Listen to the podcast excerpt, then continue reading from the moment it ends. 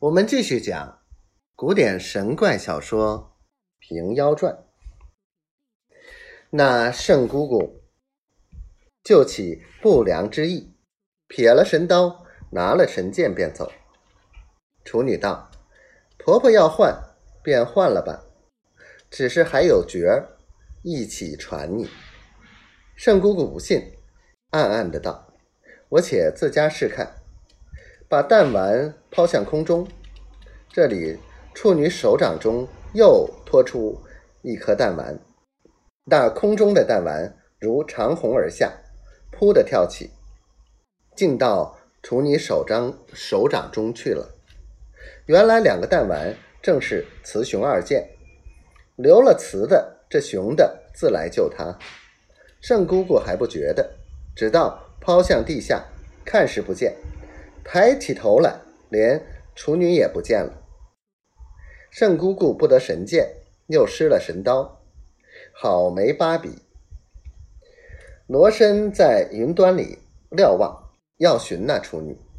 只见前面一个白须老叟坐于山岩之上，手中正弄着两个铅弹丸儿。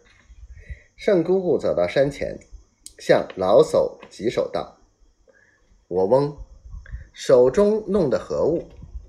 老叟道：“此乃神剑。有诗为证：‘雌雄二剑合阴阳，不用锋芒，只用光。飞去飞来随意变，千军万马不能挡。’”圣姑姑道：“这分明两个弹丸，如何作用？”老叟道。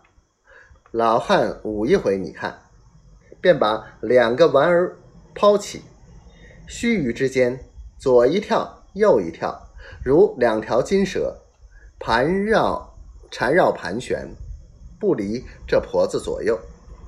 一往一来，蹦出万道寒光，凛冽刺骨，耳中如闻千刀万刃击刺之声，惊得这婆子战战兢兢。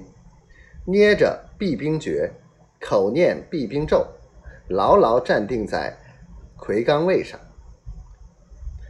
老叟看见害不得这婆子，收了剑术，暗叫：“师傅，九天玄女娘娘！”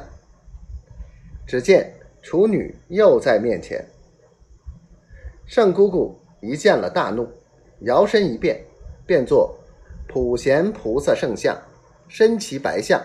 望空就来促踏处女，处女便把天庭照妖宝镜扯出锦囊，一道金光射去，那指剪的白象空中坠下，圣姑姑倒跌下来，把衣袖蒙头，紧闭了双眼，只是磕头告饶。